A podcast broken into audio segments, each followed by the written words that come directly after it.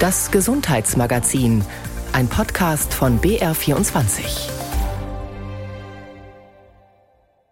Mit Monika Dollinger. Knapp 740.000 Kinder sind im vergangenen Jahr in Deutschland zur Welt gekommen. Mit dem zweiten Strich auf dem Schwangerschaftstest beginnt eine Zeit voller Aufregung und Vorfreude, aber auch mit Fragen. Eine davon ist völlig zu Recht, wie ist das jetzt eigentlich, wenn Frau mal eine Tablette braucht? Darum geht es heute hier im Gesundheitsmagazin. Internationale Studien zeigen, bis zu 30 Prozent der Schwangeren nehmen verordnete Arzneimittel nicht ein. Die Angst, dem Kind zu schaden, ist offenbar groß. Arzneimittelsicherheit in der Schwangerschaft ist tatsächlich oft ein Balanceakt zwischen nötiger Behandlung der Mutter und möglicher Gefährdung des Kindes. Und wie immer, wenn es um Medikamente geht, gilt, fragen Sie Ihren Arzt oder die Apothekerin. Aber so viel vorweg, es müssen schon echte Fachleute sein, denn selbst mit Tabletten gegen Kopfschmerzen kennen sich nicht alle aus. Miriam Stöckel erzählt eine typische Geschichte, die eine junge Schwangere erlebt hat. Nathalie Kowalews Schwangerschaft beginnt 2017 wie bei zigtausend anderen Frauen auch. Es war eine Überraschung. Also wir sind damals aus dem Islandurlaub zurückgekommen, als ich gemerkt habe, hm, irgendwas stimmt nicht. Und da habe ich einen Test gemacht, der dann auch positiv war. Und wir haben uns aber natürlich gefreut und alles. Und da fingen aber dann doch die Sorgen an, so, hm, ich habe jetzt davor schon Tabletten genommen. Die braucht Nathalie Kowalew, weil sie regelmäßig stark Kopfweh hat und Migräne. Vorbeugend nimmt sie täglich den Wirkstoff Amitriptylin und bei jeder Attacke Ibuprofen und ein Kombipräparat mit ASS, Paracetamol und Koffein. Ich musste wirklich wöchentlich immer wieder Schmerztabletten nehmen. Ohne ging es absolut nicht. Sie bemerkt ihre Schwangerschaft erst im zweiten Monat und hatte die ganze Zeit über ihre Medikamente geschluckt. Entsprechend groß ihre Angst. Eben ob es Auswirkungen auf das Kind haben kann, irgendwie, ob es zu Entwicklungsstörungen kommen kann. Da war ich eben sehr verunsichert und wusste nicht, habe ich was kaputt gemacht. Wenn jetzt irgendwas ist, es ist meine Schuld. Nathalie Kowalew tut das Naheliegende. Sie geht zur Gynäkologin und erzählt ihr sofort: Ich nehme die und die Tabletten. Wie soll ich jetzt damit umgehen? Und was kann ich vor allem nehmen, wenn ich wieder Migräneattacken bekomme oder Kopfschmerzen bekomme?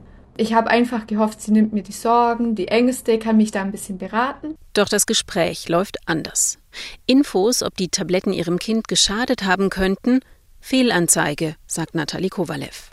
Und die Schmerzen, habe die Ärztin gesagt, solle sie am besten einfach aushalten, ohne Medikamente. Sie hat mir nichts mehr geraten, außer vielleicht ja, ausruhen, Ruhe, wenig Stress, so das übliche, aber ich war eben arbeiten bis zum Schluss, so ganz ohne Stress ging das einfach nicht. Also ich habe danach genauso viel gewusst wie davor.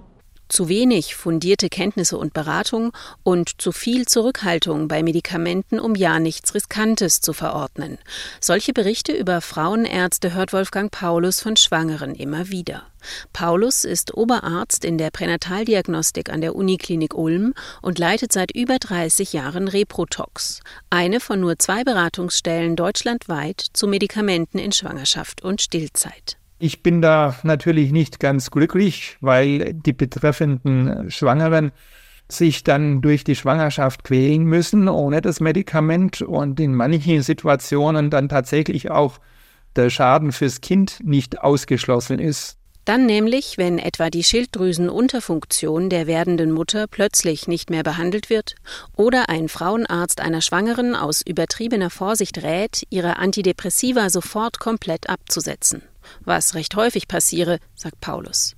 Dabei zeigten Studien aus Skandinavien, dass es bei unbehandelten Depressionen eher zu Schwangerschaftskomplikationen kommt. Wer aufgrund schwerer Depressionen sich zum Beispiel nicht adäquat ernährt, wer Schlafstörungen ständig hat, wer, was wir auch aus diesen Daten erkennen können, statt zu den Antidepressiva zu möglicherweise Alkohol greift, ist natürlich viel dramatischer. Oder ihre Vorsorgeuntersuchungen aufgrund ihrer Beschwerden nicht mehr wahrnehmen können. Das sind natürlich Nachteile, die zeigen sich dann in Mangelentwicklung beim Kind, Frühgeburtlichkeit. Zur Wahrheit gehört aber auch, es ist für Mediziner oft schwierig, werdende Mütter gut mit Medikamenten zu versorgen. Denn es fehlen meistens die nötigen Studiendaten im Hinblick auf die Sicherheit vor allem auch auf die Wirksamkeit. Und zwar deshalb, weil Schwangere und Stillende aus ethischen Gründen nicht in klinische Arzneimittelprüfungen eingeschlossen werden dürfen. Konkret heißt es dann im Beipackzettel, keine ausreichende Datenlage, deshalb nicht anwenden in Schwangerschaft und Stillzeit. Und dieser Hinweis im Beipackzettel, der bleibt oft Jahrzehnte konstant. Und zwar selbst dann, sagt der Experte für Pränataldiagnostik, wenn es aus dem Anwendungsalltag schon Erfahrungswerte zu Sicherheit und Wirksamkeit gebe, etwa von Frauen, die ein Medikament zu Beginn einer unbemerkten Schwangerschaft eingenommen haben, wie Nathalie Kowalew, oder von Frauen, die ein Arzneimittel wegen einer chronischen Erkrankung auch in der Schwangerschaft gar nicht absetzen können. Aber den Herstellern genügen natürlich nicht 100, 200, 300 Fälle.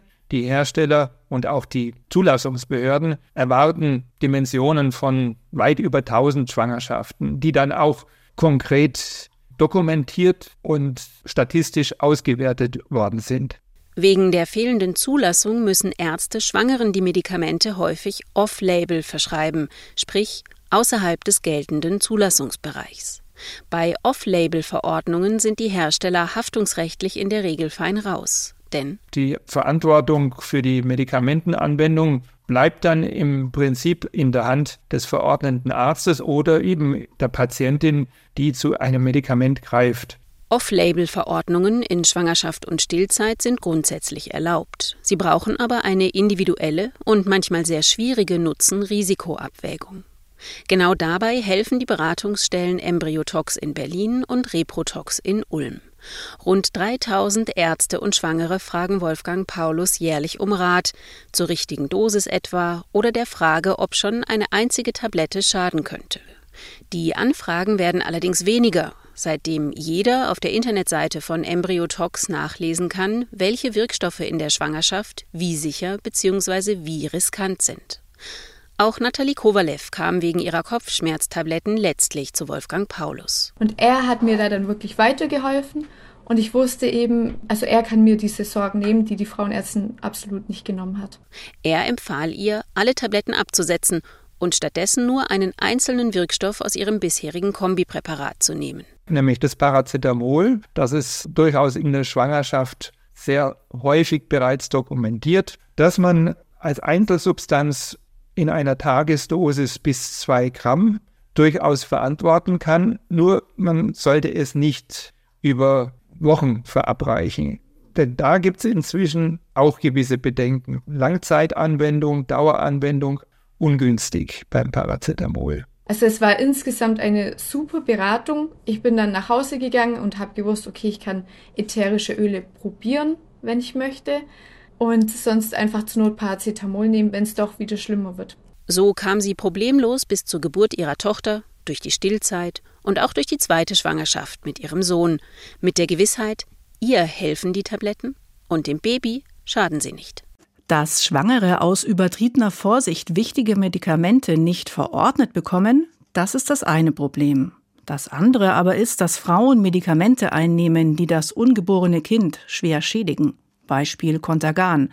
Damals kamen etwa 5000 Kinder allein in Deutschland mit fehlgebildeten Händen oder Armen oder Schäden an Herz oder Nieren zur Welt, weil ihre Mütter in gutem Glauben ein Beruhigungsmittel eingenommen hatten, das als ungefährlich beworben worden war. Die Contergan-Tragödie war eine Art Wendepunkt in der Arzneimittelüberwachung. Seitdem nehmen Politik und Behörden die Sicherheit von Medikamenten in der Schwangerschaft viel mehr in den Blick. Für erwiesenermaßen riskante Substanzen gibt es Vorsichtsmaßnahmen und Sicherheitsauflagen. Und trotzdem, so kritisieren Fachleute, bekommen noch immer zu viele Schwangere potenziell gefährliche Medikamente verordnet. Ja, überhaupt zu viele Frauen im gebärfähigen Alter. Die mitzudenken ist nämlich wichtig, denn so manche Schwangerschaft wird erst nach einigen Wochen bemerkt. Und dann kann ein Embryo schon zu Schaden gekommen sein. Was muss sich also ändern? Wie sicher sind Medikamente für ungeborene Kinder? Das überwachen hierzulande das Paul-Ehrlich-Institut und das Bundesinstitut für Arzneimittel und Medizinprodukte, kurz BfArM. Dort ist Anne Kleinau zuständig für die Bewertung und das Management von Arzneimittelrisiken. Also Arzneimittel, die in der Schwangerschaft oder Stillzeit eingenommen werden, können über die Plazenta in den Blutkreislauf des ungeborenen Kindes oder eben auch beim Stillen über die Muttermilch auf das Kind übertragen werden. Fachleute wie Kleinau unterscheiden fetotoxische und teratogene Arzneimittel. Fetotoxische Stoffe können in der späteren Schwangerschaft das Wachstum des Ungeborenen verzögern, Organfunktionen beeinträchtigen oder die Intelligenz mindern. Teratogene Medikamente können dem Kind im ersten Schwangerschaftsdrittel schaden, in der sehr heiklen Phase der Organentwicklung. Die Schädigung kann sehr unterschiedliche Formen annehmen. Das geht von der Induktion eines Aborts, also einem Verlust des ungeborenen Kindes, über Missbildungen, die verursacht werden können oder zu Entwicklungsverzögerungen. Professor Daniel Grant, Chefarzt der Inneren Medizin I am Klinikum Saarbrücken, befasst sich seit rund 20 Jahren mit Arzneimitteltherapie-Sicherheit, auch in der Schwangerschaft. Die Schädigung eines ungeborenen Kindes bedeutet ja, dass dieses Kind, wenn es nicht an dieser Schädigung verstirbt, mit einer durchschnittlichen Lebenserwartung in den nächsten 80 Jahren darunter leiden wird. Ja, und nicht nur das Kind, sondern natürlich die ganze Familie. Und an der Stelle ist es dann eigentlich unverständlich, warum nicht mehr getan wird, diese ja tatsächlich vermeidbaren Risiken besser zu kontrollieren als heute. Daniel Grant hat vor zwei Jahren die bislang aktuellste Studie zu Arzneimitteln in der Schwangerschaft mitveröffentlicht. Dabei wurden fast 1300 Mütter befragt und die Verordnungsdaten der Barmer Krankenkasse aus dem Jahr 2018 ausgewertet, von fast zwei Millionen Frauen im gebärfähigen Alter, darunter rund 66.500 Schwangere. Die Analyse zeigt, fast ein Prozent der Schwangeren bekamen im ersten Schwangerschaftsdrittel ein teratogenes Arzneimittel verschrieben. Bei Frauen im gebärfähigen Alter waren es sogar 7,8 Prozent. Die am häufigsten verordneten Hochrisikoteratogene waren sogenannte Retinoide gegen Akne und Valproat gegen Epilepsie und bipolare Störungen. Für beide Substanzen gebe es seit einigen Jahren schon Sicherheitsmaßnahmen, sagt Anne Kleinau vom B-Farm. Beispielsweise dürfe Valproat bei Mädchen und Frauen im gebärfähigen Alter nur noch dann angewendet werden, wenn es keine alternativen Behandlungsmöglichkeiten gibt. Die Patientinnen müssen vor Beginn und während der Therapie vom Arzt ausführlich über die Risiken einer Anwendung von Valproat in der Schwangerschaft informiert werden. Und jährlich müssen sie gemeinsam mit ihrem Arzt einen Aufklärungsbogen ausfüllen und diesen unterschreiben. Und diese Auflagen wirkten.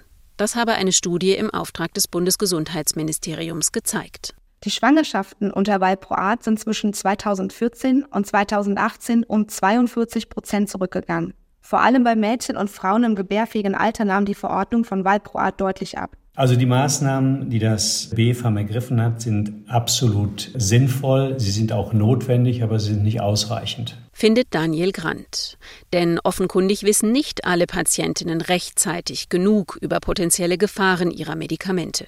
Wir haben gefragt, ob denn Frauen vor Eintritt der Schwangerschaft über die Sicherheit oder die Risiken ihrer Therapie informiert worden sind und die von uns befragten Frauen haben zumindest angegeben, dass das eigentlich nicht immer passiert ist. Und das ist das Problem. Denn eine Frau, die das Risiko nicht kennt, nimmt ihr teratogenes Medikament in der Schwangerschaft einfach weiter. Und viele Schwangere gehen laut Grants Studie auch erst in der siebten oder achten Woche erstmals zum Frauenarzt. Dessen Rat, ein riskantes Medikament abzusetzen, kommt da zu spät, denn dann sind die Organe des Kindes im schlimmsten Fall bereits geschädigt. Jede einzelne exponierte Frau, die diesem vermeidbaren Risiko der Missbildung des Kindes ausgesetzt ist, ist eine zu viel. Medikamentenrisiken müssten also vor Eintritt einer Schwangerschaft noch besser gemanagt werden als heute. Grant fordert deshalb für jede Frau im gebärfähigen Alter einen automatischen Medikationsplan, schwarz auf weiß, aus dem etwaige Risiken für ein Ungeborenes eindeutig hervorgehen. Und zwar ab dem ersten Arzneimittel. Bislang gibt es Medikationspläne erst ab drei Präparaten. Und das ist eben ein Stückchen zu kurz gesprungen. Wissen Sie, wenn Sie heute in die Bäckerei gehen und Sie kaufen eine Brezel, dann kriegen Sie eine Quittung. Da ist der Preis drauf, da ist drauf, was Sie gekauft haben, da ist die Mehrwertsteuer ausgewiesen. Bei einem viel gefährlicheren Vorgang, nämlich der Verordnung eines Arzneimittels, da erhalten die Frauen dann nichts. Obwohl es für sie entscheidend ist, zu wissen, wie sie es einnehmen zu wissen, welche Risiken mit der Einnahme verbunden sind, insbesondere bei Eintritt einer Schwangerschaft. Ein Modellprojekt in Berlin, NRW und dem Saarland erprobt gerade einen automatisch generierten digitalen Medikationsplan ab der ersten Verordnung. Erweist er sich als praktikabel und nützlich, könnte er mittelfristig zum Standard werden und das Arzneimittelrisiko für ungeborene Kinder senken. Sie hören das Gesundheitsmagazin. Heute berichtet Miriam Stöckel über Medikamente in der Schwangerschaft. Wie gerade gehört, gibt es durchaus Lösungen, wie man das Risiko für Mutter und Kind senken kann. Aber es gibt eben auch einfach Medikamente, die den Fachleuten Sorge bereiten. Ein weiteres Beispiel ist Topiramat. Man braucht es, um Epilepsie zu behandeln und zur Migränevorbeugung. Schon länger weiß man, Topiramat erhöht das Fehlbildungsrisiko beim Ungeborenen auf bis zu 10 Prozent. Es kann Lippen, Kiefer, Gaumen spalten und Harnröhrendefekte bei Jungs verursachen. Nun deutet eine Studie aus Skandinavien darauf hin, Topimarat könnte auch zu geistigen Behinderungen und zu Autismus führen. Am Beispiel dieser neuen Studie zeigt sich zweierlei, dass nämlich die Forschung zur Arzneimittelsicherheit in der Schwangerschaft in anderen Ländern deutlich besser funktioniert als in Deutschland. Und dass andere Länder im Umgang mit dieser Risikosubstanz bei jungen Frauen vorsichtiger sind. Was sollte also auch in Deutschland geschehen? Aufgrund der bekannten teratogenen Effekte von Topiramat wird aktuell bereits empfohlen, bei Frauen im gebärfähigen Alter alternative Behandlungen in Betracht zu ziehen. Anne Kleinau ist beim Bundesinstitut für Arzneimittel und Medizinprodukte dafür zuständig, Medikamentenrisiken zu bewerten und zu managen. Sollte Topiramat trotzdem angewendet werden, sind hochwirksame Verhütungsmethoden anzuwenden und die Patientinnen sollen vollständig über die bekannten möglichen Risiken bei der Anwendung in der Schwangerschaft aufgeklärt werden. Bei Schwangeren darf Topiramat als Migräneprophylaxe gar nicht eingesetzt werden und gegen Epilepsie nur dann, wenn nichts anderes hilft und ein Arzt die Dosis überprüft und bei Bedarf anpasst. Es gibt also schon ziemlich strenge behördliche Vorsichtsmaßnahmen, und zwar europaweit abgestimmt. Nun aber prescht Frankreich vor. Mädchen und Frauen im gebärfähigen Alter bekommen dort Topiramat nur dann noch, wenn sie jedes Jahr wieder einen Einverständnis- und Aufklärungsbogen beim Arzt unterschreiben und in der Apotheke vorlegen. Grund für diese Vorsicht ist eine große Bevölkerungsstudie aus Skandinavien. Die legt nahe, dass Kinder, die im Mutterleib Topiramat ausgesetzt waren, ein erhöhtes Risiko für Autismus und eine geistige Behinderung haben. Im Alter von acht Jahren wurde bei 4,3 Prozent von ihnen Autismus diagnostiziert. Bei Kindern ohne das Medikament waren es nur 1,5 Prozent. Und 3,1 Prozent der Kinder mit Topiramat-Exposition waren geistig behindert, statt der erwartbaren 0,8 Prozent. Das heißt nicht, dass Topiramat tatsächlich die Ursache für die ungewöhnlich vielen Erkrankungen sein muss, aber die Korrelation lässt Wissenschaftler aufhorchen. We were rather surprised of the strength of the association. Wir waren ziemlich überrascht von der Stärke des uh, Zusammenhangs. Wir hatten nicht erwartet, dass das Risiko bei Topiramat so hoch ist. Sagt Studienautorin Marte Helene Björk, Professorin für Neurologie an der Universität Bergen in Norwegen. Ausgewertet wurden Daten von fast 4,5 Millionen Jungen und Mädchen aus Dänemark, Island, Finnland, Norwegen und Schweden, darunter auch 264 Kinder mit Topiramat-Exposition im Bauch der Mutter. Man habe Daten aus rund 30 Registern miteinander verknüpft, sagt Björk.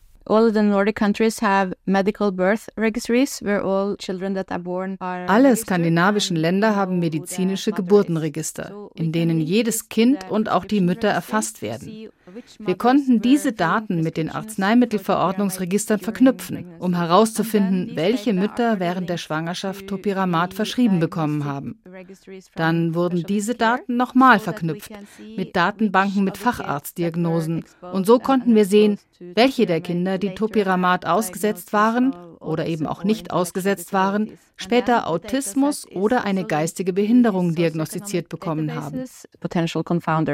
Wolfgang Paulus, Leiter der Ulmer Reprotox Beratungsstelle für Medikamente in der Schwangerschaft, findet diese Methodik schon sehr eindrucksvoll und die können wir zum Beispiel mit unseren Daten aus Deutschland nicht entsprechend bieten. Hierzulande gibt es nämlich keine vergleichbaren Register. Wir haben hier nur sehr eingeschränkte Möglichkeiten, Daten zu generieren. Und man muss dann auch darauf hinweisen, dass letztlich wir dann am Ende angewiesen sind auf Informationen aus dem Ausland. In Deutschland hing der Erkenntnisgewinn jahrelang vor allem von freiwilligen Datenspenden ab.